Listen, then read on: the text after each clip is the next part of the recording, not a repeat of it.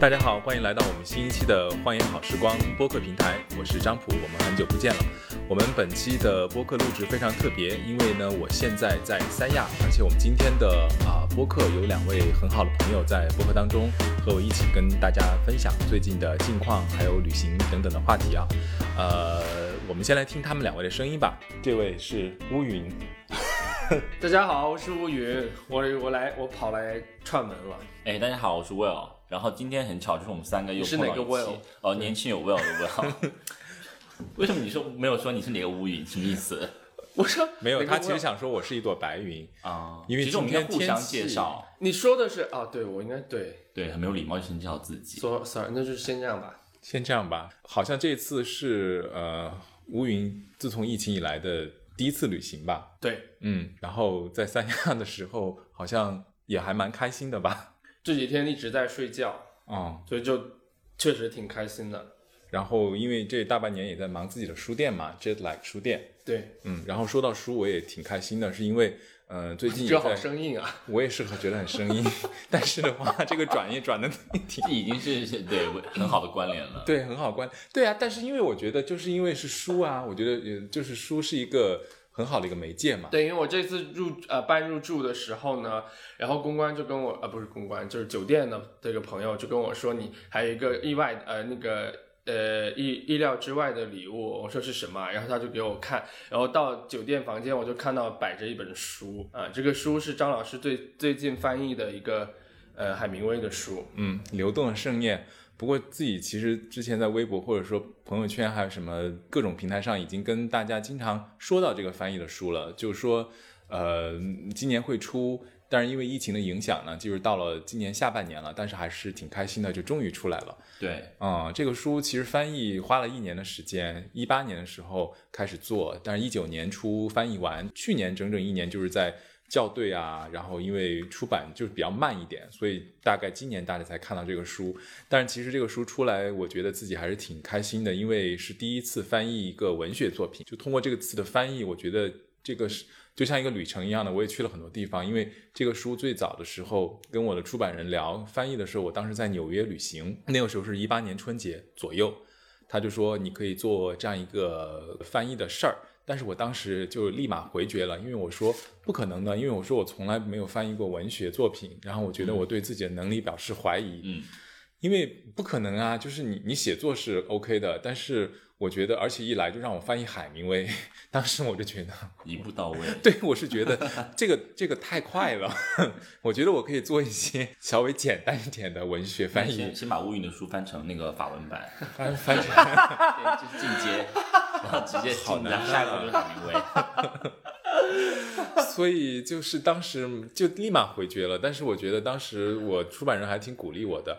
当时真的是在纽约找不到这个书的英文版，我还是当时托美国朋友去那个亚马逊给我买到的，哦，所以那个时候很巧，就是在伦就在纽约的时候，然后他帮我买了，然后我们在纽约见了个面，他给了我。然后呢，他就说：“哎，我一看这个是个修复版，然后就我就我就去修复版是什么意思？修复版的意思呢，就是说，嗯、s c r a p e r s 出版社呢是就是代理海明威所有作品的纽约的出版社。嗯，然后的话，他们在最早六十年代的时候呢，就这个书的手稿出来的时候，呃，做了第一个版本，那个是六十年代。当然，这个是他的最后一本书。海明威写了这个书没多久之之后就自杀了嘛。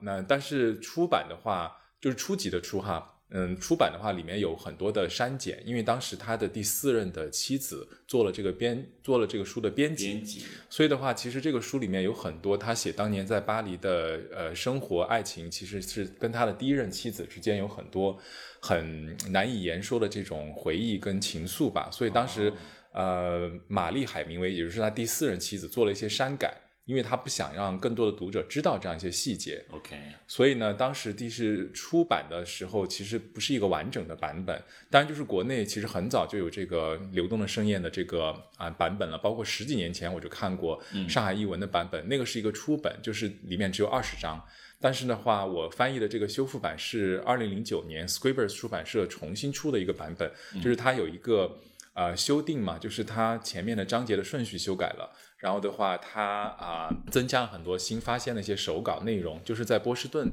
的市立图书馆有一个海明威的一个藏馆，就是他们后来就发现了有一些新的一些手稿，哦，然后他们整理出来，然后再根据海明威的孙子做了他的这个修复版这个版本的编辑，做了一些文字上的一些调整，就是复复原了它本来的样子。所以的话，基本上这应该是国内的一个比较完整的流动的盛宴的版本。而且我还在末尾把就是他这个修复版里面有一个末尾，就是一个叫碎片的部分，就是。全是他自己的这种笔记嘛，然后其实当时那个书里面，就是美国那个版本里面已经把这个笔记部分都翻译，都都都全部呈现了。然后我就截译了一些部分，就是帮助大家去理解前面的章节，我认为比较重要的部分。然后这个修复版我很在意的是，我做了非常详细的一些注释，就是因为这个是那个年代，就是因为它涉及到非常多的作家、艺术家，然后巴黎当时的文艺沙龙或者风景的这样一些东西，我尽量让它。给到大家一些比较好的一些注释，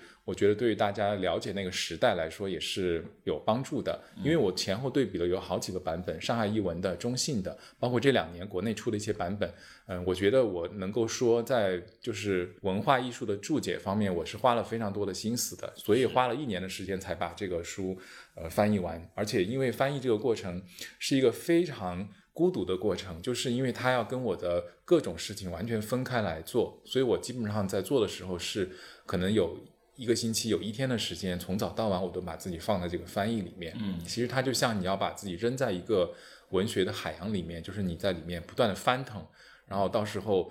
至于你能够游多远、游多久，这个就看你的缘分了。但是我觉得我真的是觉得还挺有意思的，因为我之前对海明威的理解是他是一个阳刚性的作家，嗯，我不是太喜欢他。但是的话，我做完这个翻译之后，我发现他是一个特别细腻的男性作家。我然后我就觉得，包括对巴黎的理解，然后对文文学艺术的。呃，当然这些东西都是后话嘛，以后有更多的机会都可以详细的分分享了。那设计上有什么小心思吗？设计上，这个是一个蓝色的封面的外封，因为我挺喜欢蓝色的。因为跟今天的场景很大，因为现在我们就在海边录的嘛，所以眼前也是一片蓝色的海景，也是有那种流动的波浪，所以我觉得这本书今天跟环境啊话题也都还挺应景的。对我挺喜欢蓝色的，因为我觉得蓝色让我看觉得很宁静，这样想到海，然后我觉得我很喜欢它的就是内封，因为内封我们用了一个呃银色的这样一个这样一个设计方案，然后上面有一些这样一些点嘛，其实设计师的意思。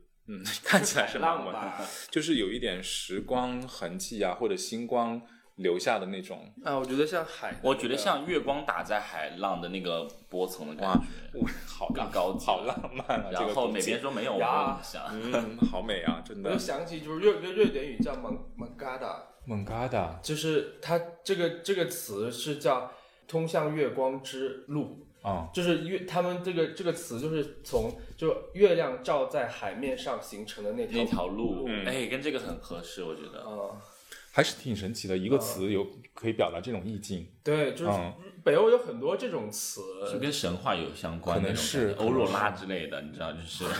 对啊，是一个意思。但我们我以前学挪威语的时候，我没有遇到过这个这种挪威语里面没有这个词，可能有，我还没有学到吧。这个词好像很高级。这个词，因为当时我们书店是想找这个词的，但是这个词到后来就注册不下来，变成了 jet lag。最后，对，哎，这种为什么注册不下来？所以它是已经被别人用过。他有一句，就是这句话，它其实叫它其实中文有一句特别适合它，就叫“海上生明月”。啊，是是是这一句，这个确实不能，已经没办法去注册成为一个，嗯，对。然后我觉得总总的来说，我还蛮喜欢这次的设计的，因为，嗯，因为这个文学书嘛，也不是靠图片取胜的，我觉得还是以文字来打动，而且打动。海上生明月就有海和明哎，就海明威，嗯，还藏在里面，我好高级，让大家重新取个名字吧。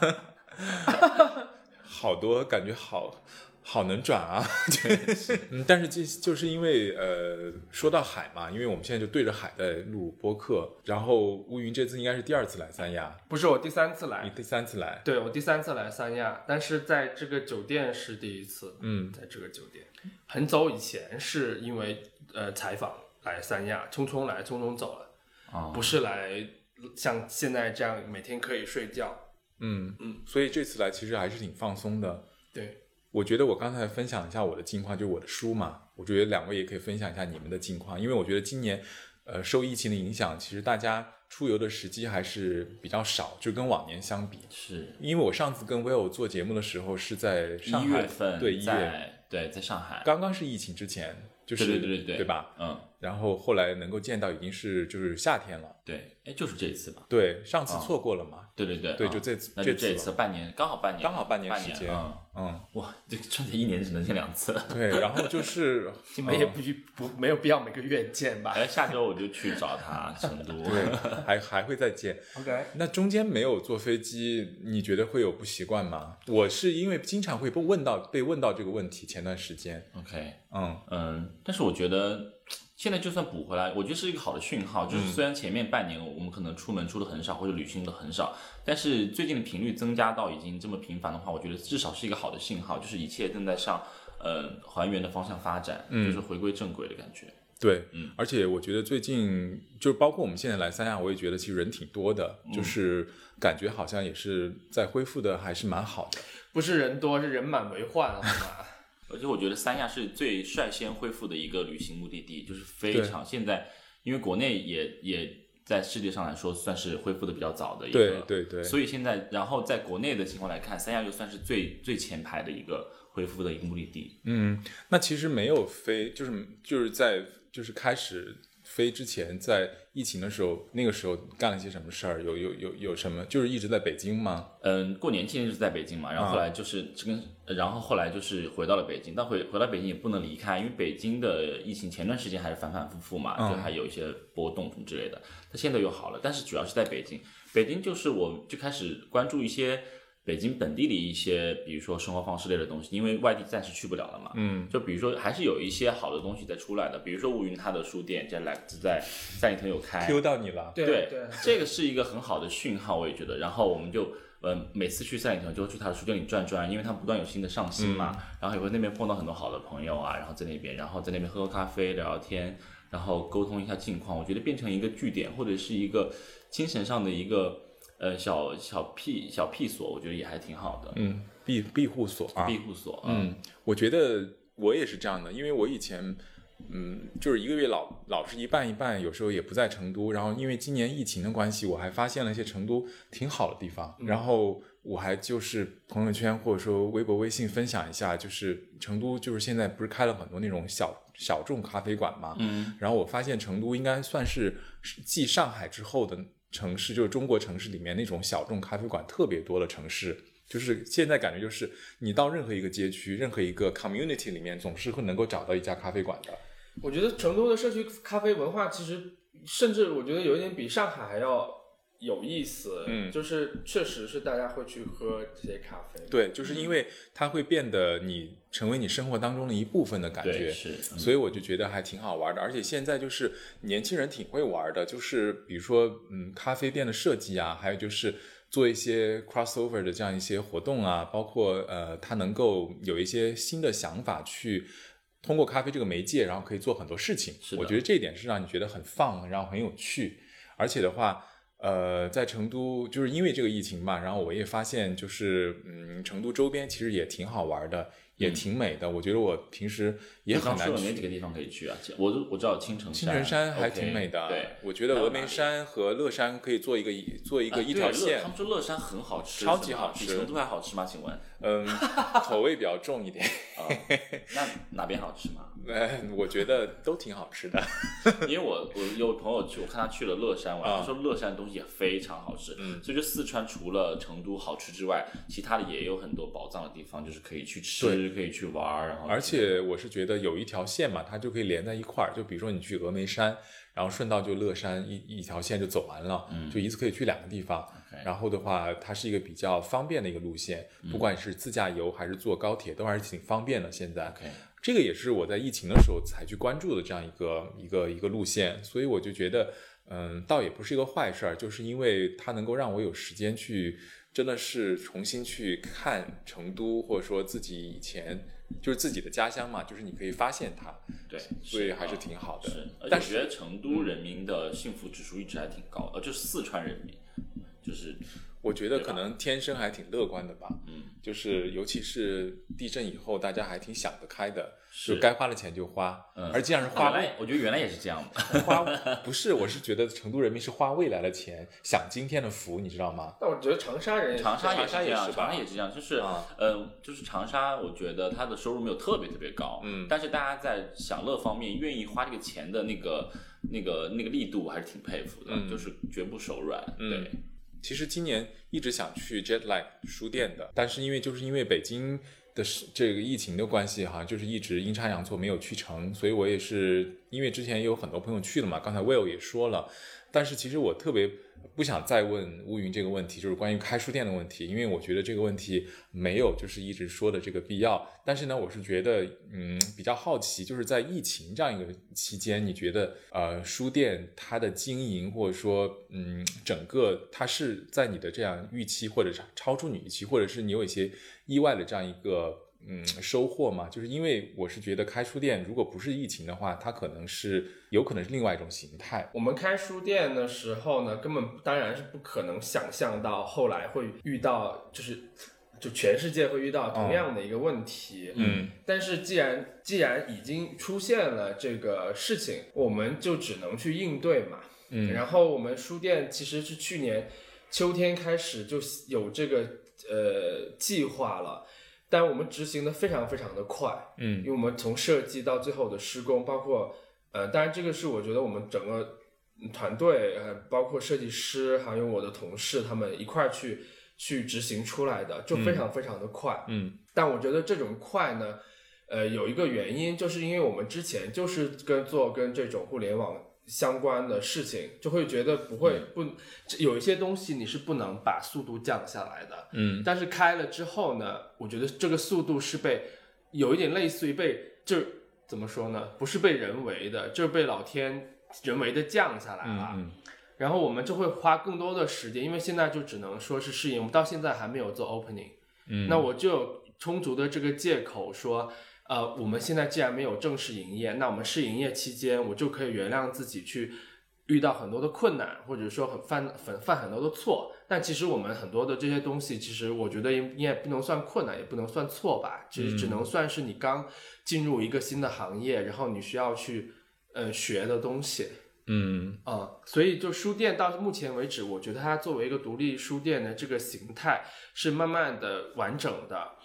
呃，但是呢，想达到我们想做的一些，譬如说我们可以给行业带来一些新的东西，其实还还没有办法做，因为我们包括很多的线下和一些市场活动，嗯都是会受到影受到影响不会去做。而且这个书店本身非常的小，就你可能不特嗯想象不到它的这个大小，但 Will 他去过嘛，就是它其实一个很紧密的一个书店，嗯，但我就希望他说它因为它小，它紧密，所以我希望大家在里面去阅读或者说去挑选的这个效率会非常的高。嗯。那它其实是一个书店，但它其实不是大家想象的那种我可以在里面沉浸非常久的这个书店，嗯。而是说它其实更像是一个被挑选出来的一个榜单，大家进去之后，大家直接去根据这个榜单来做出判断，而不是说我要再进去再花很长的时间来去去做挑挑选。这也不是说我们故意这样，而是因为这个书店本来就很小，你是没有办法做到面面俱到的。嗯嗯，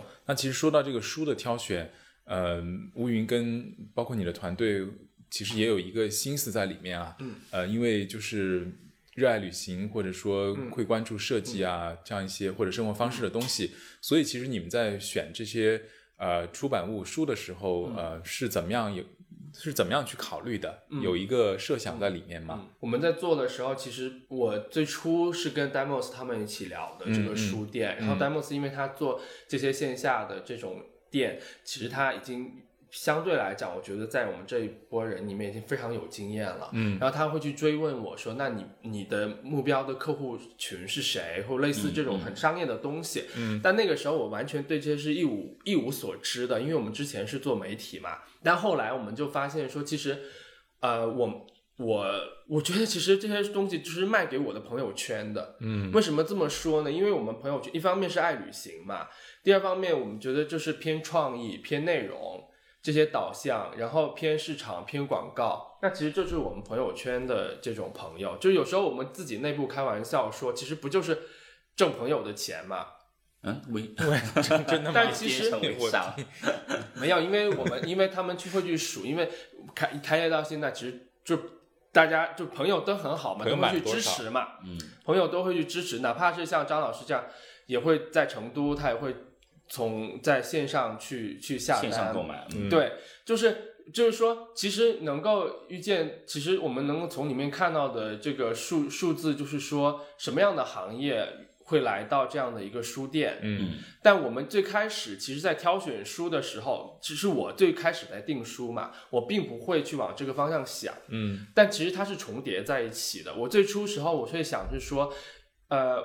我们做什么样的书店，其实我不应该考虑的是说我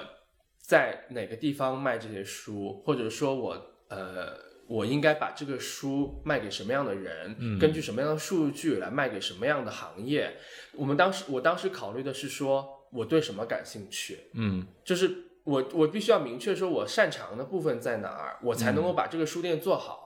而不是而不是去根据市场来做这件事。我觉得这个是一个比较正确的一个方式，因为我觉得书店也好，实体的呃开店也好，就是其实它其实如果你要做的跟市场上的那些东西，就你没有必要重复市场上的东西了，因为你做出来肯定是你自己的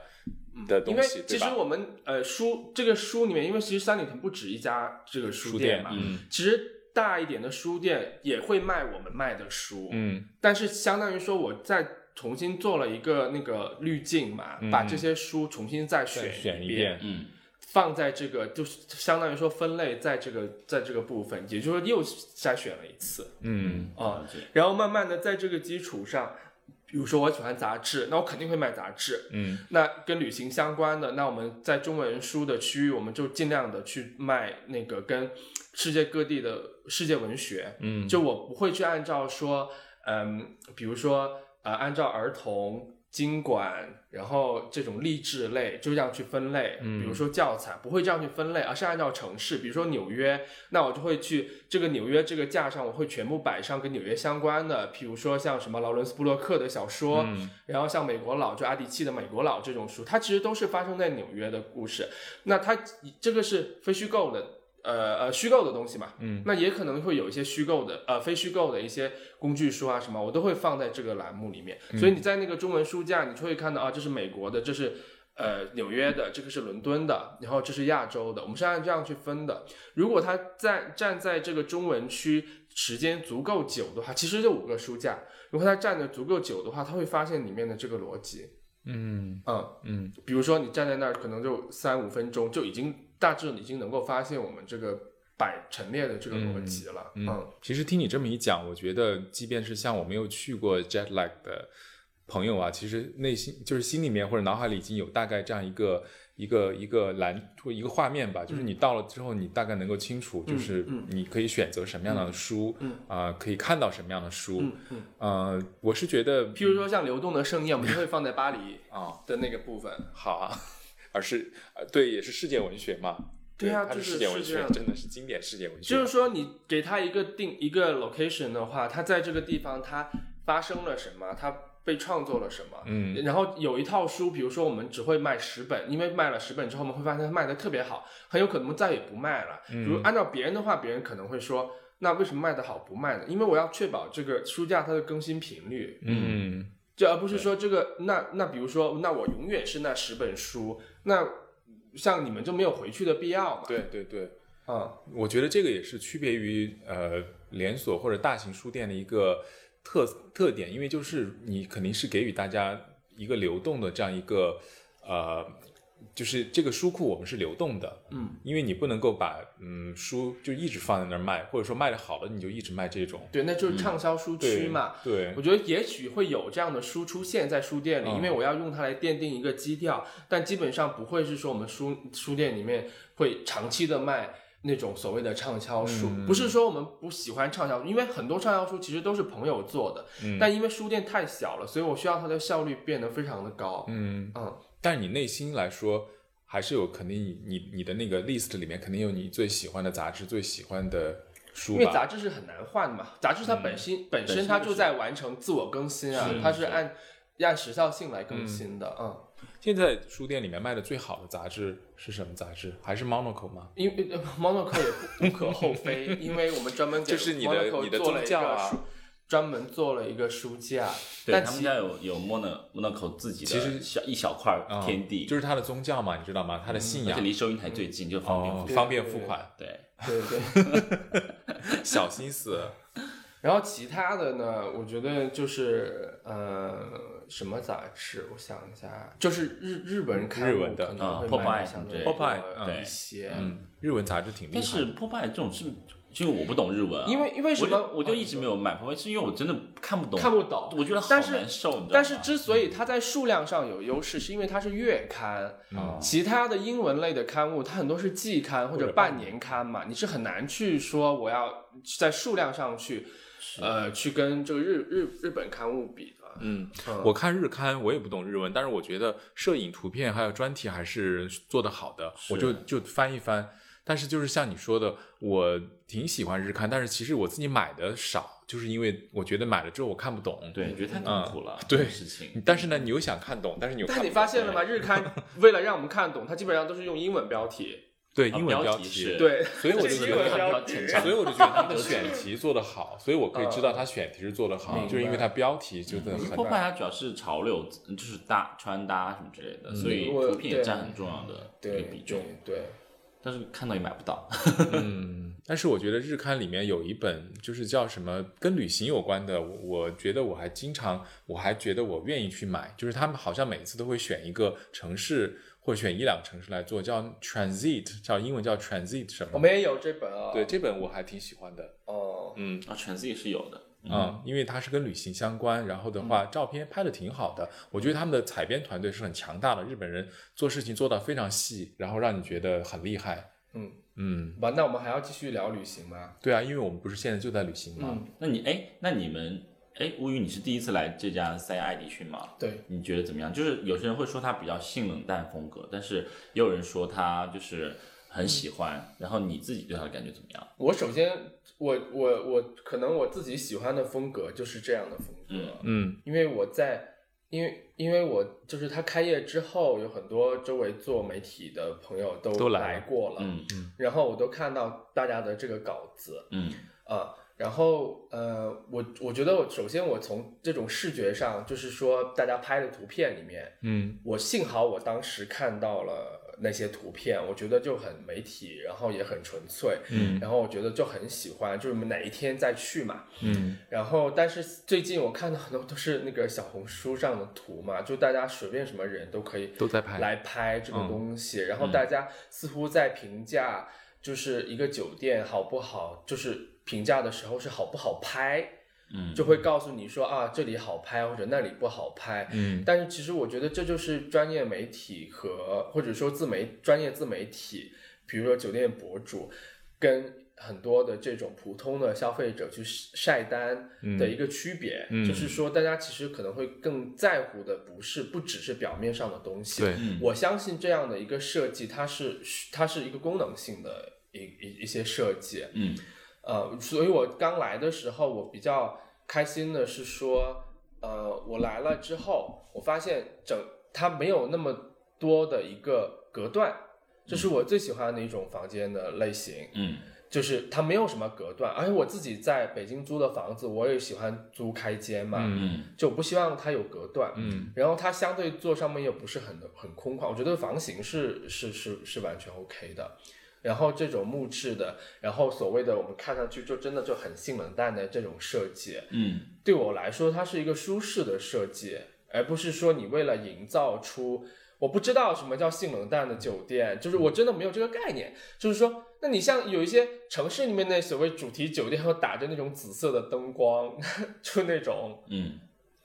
就我我那绝对不是我觉得舒适的一个一个房。间，我是觉得它就是整个颜色的饱和度比较低，对就是跟我们传统型的海岛度假可能不太一样。传统型的可能会用到蓝色的大海的元素啦，可能会用一些贝壳啊、什么鱼啊、海洋元素啊、什么珊瑚的那种装饰。比我说的是比较传统的度假酒店的装修。对但是我觉得它的意义是在于把自己爱迪逊的那种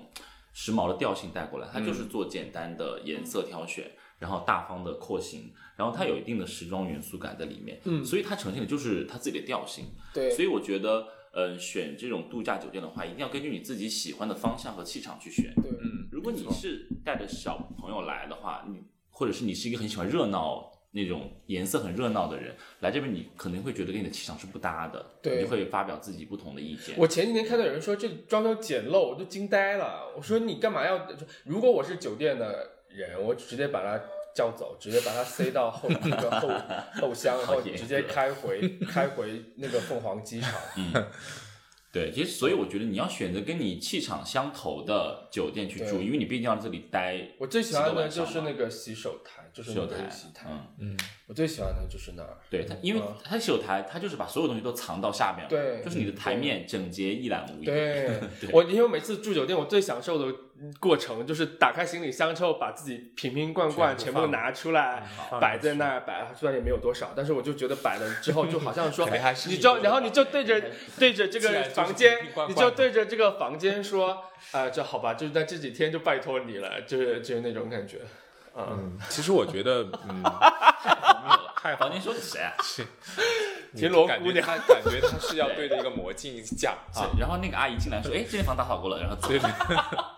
阿姨说：“哇，这么多瓶瓶罐罐都没有擦你知道了。阿姨会有一个那个习惯，就是在你的洗漱台上垫一个小方巾然后把你的东西都放上去。嗯，然后后来我就觉得这样很好。后来我自己在摆之前，我也会垫一个小方巾，就是擦手那个巾，就把它放上去。哎呦我觉得这样本来就很好了，所以都是精致男孩啊。但是我觉得这样就很一目了然，你嗯不用在你的洗漱台上去洗漱包里去翻那个东西。我觉得你还不如一开始就摆好，嗯对吧？我觉得爱迪逊好几年前就是当性冷淡这个词语出现的时候，我是特别反感的，因为我以前在北欧生活嘛，就是如果你在北欧生活过的话，其冷实够了已经。呃，不是冷够了，因为我是觉得，呃，北欧人从来不认为他们的设计是一种性冷淡的一种概念或者情怀。嗯，就是说，当然就是像你说的，它有可能是低饱和度的，就是比如它的色彩是不会那么艳丽的。嗯，但是的话，我觉得，我即便觉得那是物产不丰富的结果。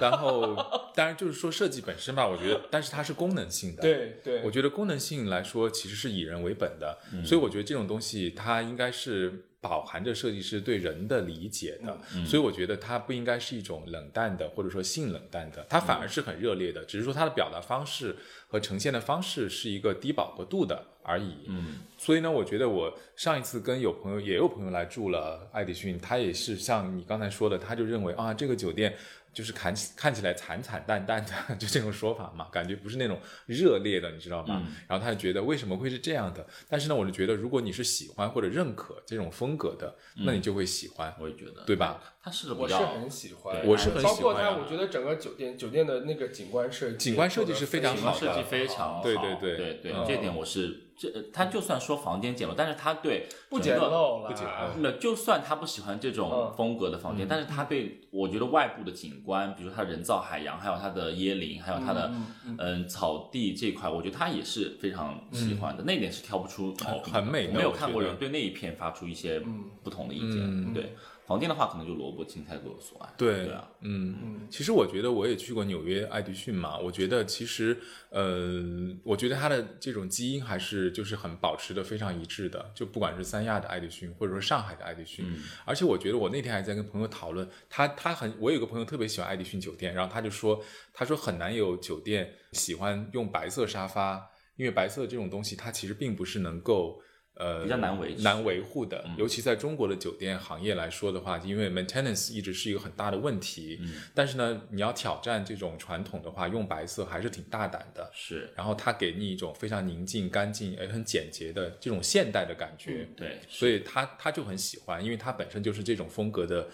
爱好者。嗯，所以我前前后后来了三四次爱迪逊，我觉得三亚爱迪逊给我的感觉就是挺时髦，然后我觉得我很喜欢，我很喜欢它的这种这种这种调性。嗯，而且我觉得他对就是每一家爱迪逊，他的品控就是是非常严格的。对对你知道他每家爱迪逊，像别的酒店可能每一家在每个城市的分号，他可能有自己的官方微博或者是官方的嗯 ins、呃 IG 之类的，嗯，都可以啊。然后，但是爱迪逊它只有一个出口，它只能有品牌的同一个一个 IG 账号，对不能说我三亚一个账号，上海一个账号不行，它全部就是全球统一用的一个账号。嗯，而且它所有的物料发的图片都是全球那个呃那个可能那个负责账号的公关公司或者是来把控这样的。啊其实说到这个，呃，就是大的酒店集团的这个 ins 账号啊，呃，其实呃前段时间去了三亚新开的一酒店，嗯，呃，其实他们的账号也只有一个，就叫 One Hotels。对，我因为我当时做推文的时候，我我特别好奇，因为我去了纽约的 One Hotel，我也去，我也知道迈阿密是他们最早的 One Hotel，、让我觉得他们应该是每一个酒店是不是应该有自己的一个 IG，然后的话，这样才能够更好的传递这种信息嘛，或者在地化的东西做一些。但是我后来发现他们就只有一个，然后他们也会发三亚的东西，三亚这家一酒店的东西，是是是，嗯。嗯，说这个我那天还是对那天我也发现这个现象，但是我发现有一个不一样，就是他那个因为我去迈阿密的 One Hotel 我是非常喜欢，后嗯。来我发现他有一个子账号，就是叫 One Hotel Miami 呃 Swimming，就是呃 Rooftop Pool。哦就是屋顶泳池，它有一个自己的账号，但我不知道但我不确定是不是官方的，但它有这样一个账号，我点进去看图片也都很 OK，、啊但是我就不知道这个是不是得到官方认可的，嗯。OK，嗯，有可能是因为它那个泳池他们的很美，它屋顶他们的当时的一个呃老板或者一个员工自己开了一个，不知道那种的话，他们可能会官方的介入说让他关掉或什么之类，因为他用的是酒店的名字嘛。对对对那它还在的话，我就不知道是不是一个什么性质的账号。嗯但是内容是好的。嗯，因为说到这个一酒店，是因为今年因为疫情，我们觉得三亚特别火。就说刚才乌云说，真的人满为患嘛，就是大家国内国内游里面，三亚是真的是一个特别火的一个目的地。现在，对，然后前段时间，包括 Will 你也去了这个新开的一酒店，嗯阳光一酒店在海棠湾啊。呃，我觉得就是说，在疫情期间也开了一个新酒店，然后的话也是挺挑战的。嗯但是的话，我上次去的时候，他们还处于一个在慢慢调试当中吧。嗯但是的话，我觉得也是有很多游客在那儿已经开始住起来了。是啊、你觉得那家一酒店怎么样？其实我比你晚大概一个月左右啊可能半个月一个月。嗯，它其实是还是现目前就是在还在调试的状态，嗯对，这个是肯定的，因为它呃一好像我听说有五个游泳池，但是目前只开了一个游一个大人池，一个小孩池。对对对，它还有一个最重磅的是一个架空起来的透明泳池，就是它的池底也都是透明的。嗯这个我觉得起来之后就会肯定会爆嘛，我觉得就是一个点嘛，因为三亚之前好像嗯没有一个完全透明的悬空泳池，嗯所以这个我觉得是它是有很多点是继承了一些设计爆点，是寄予厚望的。只不过现在因为可能疫情的原因，它可能就延后，嗯，本来就延后开业了，然后一些工程肯定也在往后推。嗯，但是我觉得它原本设计的一些亮点，嗯，还没有完全体现。一旦全火力全开之后，我觉得它是很有实力拿出来一拼的，因为它本来在呃世界上现在就五家五家店，对，然后亚亚太区的第一家就放在三亚，我觉得全球对这个也是寄予厚望的。对，所以它这个一定会好好弄的，嗯，所以我还是比较期待它就是正式完全，然后团队磨合好之后，然后一的一个状态。现在是尝尝鲜是也是 OK 的，因为它的基因的继承应该是没有问题的，嗯它就是整个装修风格，比如说一个工业风跟一个嗯、呃自然风的一个柔和，对然后它的环保理念体现的都还是已经在那儿了，对对对，只不过他看他再给他一点时间磨合，嗯嗯就是什么环保理念呢？它其实房间里就是我觉得数得上的，起码有十几种的小物是跟环保可以拉上关系的。嗯，比方说你的衣架，它是用那个回收纸浆做的，嗯，然后它有一点小浪漫的心思，就是说这纸浆它原来可能是一个包装纸，原来可能是一封情书，原来可能是地图图，然后他把这个它纸浆的一些来源都写在那个衣架上了，这点是好的。然后他房间所有的水杯，它是用葡萄酒、红葡萄酒或者白葡萄酒瓶把上面那一节去掉。就卡只留下下面那一节，就做水杯用。然后还有比如说你房间的欢迎信，它是一个回收纸张，它好玩的点是纸张里面夹了一些那种种子呃、种子，所以你可以把这个欢欣带走回去回去种到花盆里，它就会长出新的芽来。我带回去都开始发芽了。对，所以这些点就是一些很环保的点，然后在这边不断的在它的一些小细节里面体现。还有就是对于建材的选择，我觉得他们做的还蛮好。就是呃，一般 One Hotel 的每一家 One Hotel 的建设，他们都是要就地取材，就是尽量减少物料的运输，因为物料运输对于环境的污染太大了。现在，所以三亚这家酒店就是因为附近有火山岩嘛，然后他们用了很多火山岩作为装饰的材料，就放在这个墙体上面。然后的话，呃，比如说用什么当地的植物啊，就直接用来做这种墙体的装饰了，就不要太多的去运输，就是去运这些特别外面的这些建建材到三三亚来建这个酒店。所以我觉得这种概念还是挺好的，而且他们就是一种。呃呃环保加可持续发展的理念嘛，就是说，比如说呃嗯传统酒店，就是你去了之后，不是你的那种洗漱台或者说那种。洗浴用品它会就是有什么浴帽啊，这些都有嘛。但是的话，比如说你去一酒店，它会在浴帽的那个袋子上会给你写一下提示，就是说这个浴帽请你不要扔掉，干了之后你可以做呃你你那个行李箱的分装袋，然后的话你可以再次利用它，就尽量多使用两到三次再扔掉，它会不断的提醒你。所以我个人很喜欢，因为我最早接触怡酒店是在纽约，是中央公园附近那家 One Hotel，我当时就很喜欢。然后我自己去了解的时候，我发现我个人是很喜欢它这套就是这种 environmental friendly 的这样一些 concept。但是的话，嗯，我私下也跟他们酒店的朋友聊，其实这个概念在三亚或者在国内。嗯，来推广的话是需要时间的，因为消费者他可能还很难去理解，就是为什么我要。我觉得年轻一代应该会比较容易接受这样的概念吧。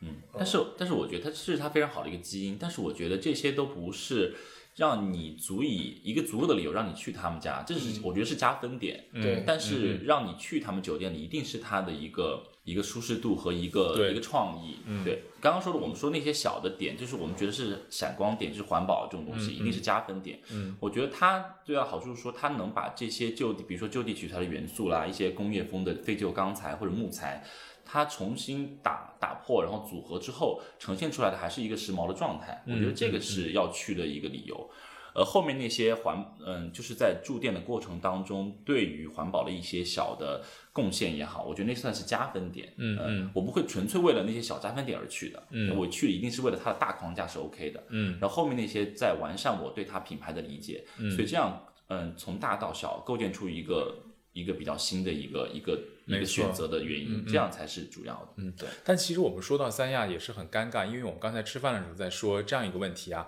呃，来三亚好像大家就是住酒店。因为好像三亚这个旅行目的地就是直接划就等于酒店了，是。但我觉得对，但是因为我觉得因为疫情的原因，可能长期大家在想去海边去度假这件事情，特别是对国国内的这个人群来说，是它似乎真的是唯一的一个选择了。嗯嗯。那嗯，我觉得这，但是我觉得三亚的接待能力，至少在国内来说是。还是可以的，就我想象不到还有国内什么另外一个地方是可以接待那么多人。是，就我们朋友圈就说，为什么最近大家都在三亚？那不然的，不然我去哪儿啊？对啊，所以但是还三亚还有什么？就是你们会推荐的？我们不是说明天要去冲浪吗？你要去学冲浪吗？我们要去学冲浪。我说的是一些，你们还愿意去推荐一些酒店，或者说是一些除了这些是呃。冲浪是一个活动嘛？嗯，嗯我说的是类似一个地点，那也是个地点啊，冲浪的地方是个地点。那所以我们来三亚住酒店在冲冲浪。因为我因为我上两周我是我的那个公众号带了有一个活动是带我的我选了一个读者带他来体验三亚，就是我觉得有什么年轻人的玩法。对。然后但是我我就其中安排其中有一个。站点是去学冲浪，因为我觉得年轻人现在来学冲浪的特别多。嗯，然后他们就跟我说，如果你住在比如说呃爱迪逊这个海棠湾的话，那后海就很方便。后海它不是北京那个后海，对，它是那个后 比较靠里的那个海。我第一次听到后海，我还是反应是北京那个后海，你知道吗？它是一个内湾，所以它也可以冲啊。对，它的开玩笑，没有，就是冲一个，它的浪很稳很浅，非常适合初学者。然后那边也有一些嗯。嗯，经营了有一些年头的，有比如说五六年、七八年的这种冲浪客栈，所以那边是有这个小氛围的，但是没有，嗯，就还不错。我觉得，呃，一个是离这边近嘛，一个是它的氛围也不错，那边也可以住，有有客栈可以住，有客栈、民宿，对。但是我现在听说，就是日月湾那边也是一个冲浪的好地方，那边就是游客会更少。然后学冲浪的话也很好，我觉得非常好。我觉得其实国内就是以前是没有太多的冲浪文化的，对。但是在美国，比如说西岸，还有日本很多地方，那些冲浪那些，包括它衍生出来的很多的服装品牌都非常好。是，嗯。所以就是它三亚也在朝着那个方向去走。然后比如说现在一些冲浪店啊、冲浪客栈啊，比如说海边一些私人的。比如比较好的客栈和民宿啊，我觉得这种也可以，就是多项发展嘛，不一定只有酒店。然后这些偏各个方面的各种层级的体验，我觉得都可以丰富你的整个在三亚的经历。嗯，比如说还可以去自驾什么之类的。嗯，因为我上次去了海口，也是我当地的一个朋友跟我说，他说，嗯，海海南其实很多地方就是自驾可达的，那种野海或者是野滩都非常美，但是因为就是没有多少人知道，所以只是他们本地人的一个后花园的那种感觉。所以他们就觉得其实还有蛮多地方值得开发的。嗯，其实可能我觉得就跟可能跟巴厘岛一样，它每个区是不一样的。不一样。嗯，我觉得海南是不是也没可也可能可以朝这个方向，每一区做不同的主题或者是偏好。嗯，我我是这样觉得。所以我这次呃爱迪逊结束之后，我会跟我的摄影师，我们会租一个车，我想尝试一下，就是能不能去一些我。嗯，认知以外的三亚的地方，就像你刚才说的，比如说你自驾，对吧？自驾的话，可以去到一些嗯非典型的，就是现在游客认为就是三亚就是这样一些地方了。但是我觉得我们想挖掘一些另外的地方去看一看。可能吧，就好像也也就是这样，但是这个我觉得最好，那也然后比较完了之后，你觉得这儿还是最好，是吗？这边最成熟，我觉得这边真的，我觉得如果只是单对酒店来说，我觉得真的很成熟了。嗯，但是如果说因为我到一个地方，我只是为了住酒店，好像似乎又有一点不甘心。我就是有点不甘心嘛，因为对于我这样一个。还是乐于探索的人的话，我觉得好像，嗯，我觉得来了三亚，好像是否，因为我每次来三亚其实都是住酒店。对，我发现我我为什么刚才就说，对于我来说，三亚就等于酒店了。但是我不想这样，因为我觉得一个旅行目的地总归还是有一些特点或者当地特色或者在地文化，我还是想去看到。但是你，我觉得三亚有一个问题，也不是问题，就是说它的海滩跟它的城市是割裂的。啊，就是三亚市区跟我们现在所在的，就是说，比如说海棠湾这边是没有什么联系的。对，在很多的海滨城市，它其实真的海滩其实是这个城市的真正的市中心。对，比如说厦门就不，它就是对吧？就是很紧密的，几分钟、几十几分钟就到了。对，所以对于我来说，我没有三亚市区的概念，我完全没有。你没有进去过，对不对？我对对就。打车有可能经过，但是真的你没有真的走入过三亚，我就没有走入过三亚。因为我问我三亚市内，就是他们是三亚人，嗯，然后我问他们，我说你们平常会来海棠湾这边玩吗？我说你可以来这边找我喝下午茶呀，然后比如说看个展，比如说现在爱丽太远了是吗？他们说我们平常也不太会去海棠湾那边玩，那他那边他他们觉得那边就是给游客的，他们自己不会把自己的生活方式把这边当成一部分，就是很少很少，嗯，我就觉得啊，我说你们有这么好的那种海边度假或者是沙滩这边，为什么？不把当成生活的一部分呢，他们就觉得我没有那个习惯，嗯，我觉得还挺。因为我前两次来，我其实就是在三亚市区嘛，所以为什么我对这边其实就很陌生？那其实因为我在三亚市区，我觉得三亚市区，sorry，就是可能是五年前，现在可能不是这样，但是真的好无聊。嗯，你城市没有就就如果我今天要觉得说我要去一个商场去逛商场，因为我本身我也不逛商场，但是当时真的太无聊了，我说我要去逛商场。嗯嗯。结果那个没有商场吧？好逛的，嗯嗯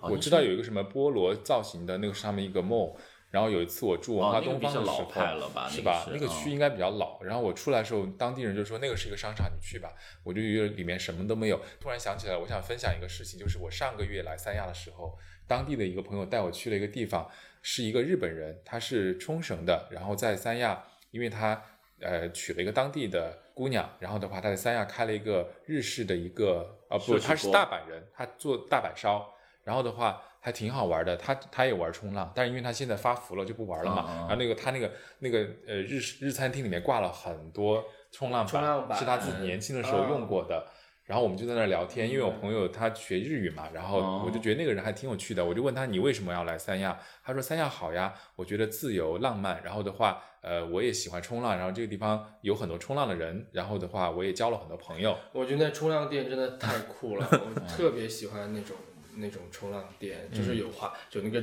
呃冲冲浪板，然后有那些就是泳裤，嗯，然后还有很多的那种衣服，其实它不只是。下下水的那些衣服，它还有很多基于这个的，包括卫衣啊什么的，T 恤啊什么的，我觉得。还有包啊啥的，嗯，因为那而且色彩也也很很美丽，嗯。嗯，那希望你明天去冲浪有一个好的体验。因为我们明天我们要去冲浪，你今天要定了吧？你还没有定啊？我不知道要定，没有，我们要找那个今天那个新朋友不是要帮我们去先。问问好不好？不用，待会儿我们自己看看吧。我觉得我有教练的的那个微信，对其实你们要也你介绍一下我们当时这个冲浪的这个流程吧。嗯啊，初学者分我觉得还是很好玩的，因为就是那天我们就是其实其实就是有点阴天和下小雨，但是我们就说管他，我们就先去了，然后我们就打车到后海这个村子，对。它像有点像小村镇这种感觉，然后它再往里走，就是挨着海湾的那一溜，可能就有一些冲浪客栈，因为我们之前是在。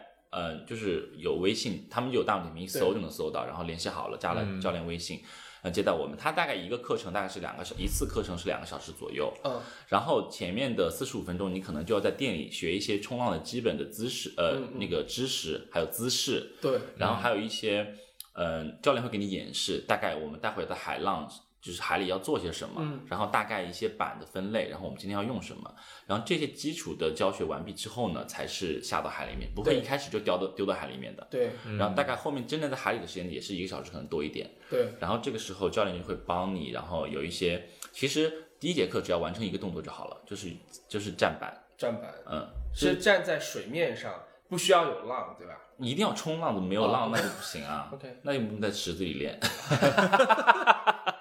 有浪的，但是 那边后海它的浪很稳很小，然后它的整个滩非常浅，就你你往里面走很远，也只是到你的胯腰啊这个位置而已。哦所以就算你落水了，也完全没有危险性。就他选的那个区域不是特别深，是吧不是，所以那边适合初学者嘛。？OK，哦对，所以的话，基本上如果你有运动经验，然后核心 OK 的话，你大概试个两三次，你就就可以大家先把核站，心练好再来。就就可以站在板上了哦。因为浪一来，你就顺势往前走了嘛，然后教练也会推你一下，之后哦你你就有以前前面的一个动力了。啊然后你再顺势用在岸上教练教你的动作，就是撑板的动作，用双手一撑，然后脚一这样就可以站起来。明白。站起来之后就是核心的问题啦，就是你核心稳住，然后姿势稳住，然后就这个动作就 ending 就完成了。啊，嗯其实收费是怎样的？呃，一个小时是四百五到六百之间，哦，不是，不是一节课，sorry，一节课，嗯 OK，嗯，那你可能是跟别人一起拼课，或者是你们有两个人就可以两个人一块上课，啊但是一个人的费用还是不变的。哦，哦，明白了。所以如果你们有几个人的话，这个费用还是挺划算的。没有不不均摊，就是两个人就是乘以二，我以为是按人头算的。OK，嗯，对，他就是按人头算的。按人头算的，所以一个的话，他应该就是 就是他一个也会教。一个也会教，啊。待着是待着啊，那还不教你冲浪，对。嗯。然后他客栈还可以吃点简餐，像我去的那个，我去那间叫极乐，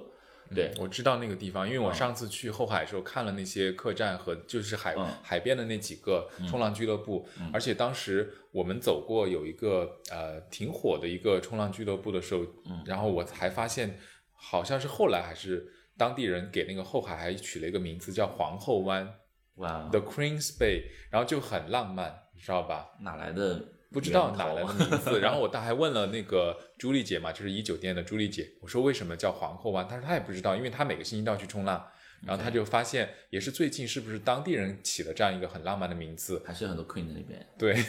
是吗？然后就突然就很洋气了，你知道吧？因为就不叫后海了，叫 Queen's Bay。我觉得后海挺挺温馨的、啊。后海对，因为就是大家辨识度也很高嘛，嗯，但有可能两个名字都都会用吧。呃我应，该搜不到吧？我觉得应该 但是就是那个 Queen's Bay 就写的非常大心的，就是在那个海边有个地方看得到，OK OK，嗯，所以我客对那客栈里还有那个小的吧台，你可以喝点酒，小酒啊，对对对嗯然后吃点简餐什么都是 OK 的。嗯但是但是也也没有很商业化了，周围的可能就是那些村子里别的就有很多别的菜，什么东北菜啊之类的。我也看到了四川小吃和四川对对对餐厅。对，那其实结束了三亚之后，大家有什么接着的旅行的计划吗？还是基本上今年应该都是在国内吧？今年我估计就是在国内了，如果运气好的话，可能亚洲能去一去，但是大大概率的话只能在国内。我根本没有想过今年出国的这个问题。我发现我有个悖论，就是当我换护照的时候，我换了护照之后，我发现有一年之内我都出不了国，然后我就觉得我去年底不应该那么 那么着急去换护照，就怪你，对不对？对世界的缘由就是你换了护迷信，照。我很迷信这个，我真的，我我上一次换护照就就就出现这个问题，我换了之后，我整整一年都没有出过国，大概十年前啊，那次十年前，我从国外回来的时候，因为护照到期了嘛，我赶紧去换，下次不要乱换啊！早知道我去年就不换护照了。对啊，反正希望今年能够尽快好起来，恢复起来。对，嗯，在那个安全的前提下，就是大家可以呃出去走一走。天，你是代表谁在说这句话？代表 了安全的代表大自然。因为现在我觉得现在有一种那个有一种网上的评论说，嗯，都是他说疫情还没有完全好，你们出去旅游不是添乱吗？但是看到这个我也无话可说，就是好像是也有那么一点道理的，对吧？啊，就是安全的前提下就好了呀，这个不是。但是还是会有潜在的增大的风险，我是我承认，如果现在旅游的话是会增大潜在的传播风险的，我倒是承认这个的，所以我也不好反驳他，就说 OK，然后就默默的划走，对吧？我觉得这个其实也是对当地防控的这个能力的认可吧。对的，反正就是安全前提下嘛，对对如果一个地方明显明明可能就有风险或者比较比较有风险的，那当然还是先先暂时不要去，或者是先让它稳定下来之后就不要去添乱嘛。我觉得其实对我们就是很多地方来说，大家都是慢慢的已经开始学会怎么样去长期去跟这种疫情相相共存共存了。嗯对，这是一个哀伤的，因为我觉得就是一个常态嘛。现在包括我这次来三亚前前后两次来，我也是觉得坐飞机啊什么的，我现在已经就习惯了，我就戴口罩啊，做做好基本防护。因为我一呃六月十四号第一次恢复坐飞机那次，我还挺紧张，我还带了防护镜，你知道吗？手套。你别恐吓同机的乘客好不好？吓人，我上我上飞机的时 候，你们不你不知道我是怎么上飞机的。我戴防护镜，然后戴了一双手套，然后我坐下来来的时候，我要先拿我的湿纸巾把我要接触的地方全部擦一遍，然后我才坐下，然后扔掉那个手套，再换一双手套。成都 Naomi，So Naomi，成真的 Naomi，真的是对 so 成都 Naomi so 然后我跟着去了上海，然后那天我坐东航去了上海，然后我到了上海那个，哦，去上海的时候我我我上飞机也是那个装备，然后的话我坐下来就又干了这个事儿，然后旁边有个小姑娘，然后就看着我，她就一直看着我擦擦擦，擦完之后她就跟她爸说。这人 就她意思就是说怎么怎么回事儿啊这种，然后我就觉得我这次来三亚我就没有带防护，因为已经六月份了，我我觉得我我没有什么防护，我说实在的，我就我也没有带，我虽然有一副那个，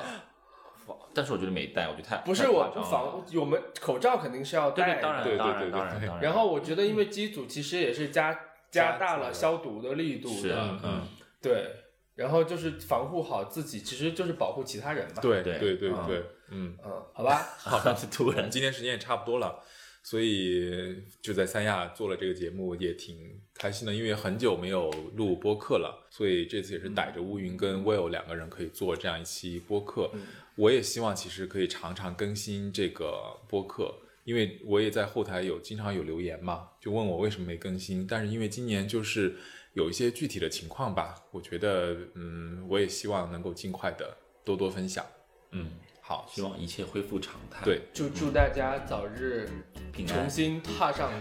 旅旅途，嗯嗯，对，好。多感受一下世界灵感之旅。嗯，去北京一定要去真蓝公司。我 们本期的赞助商是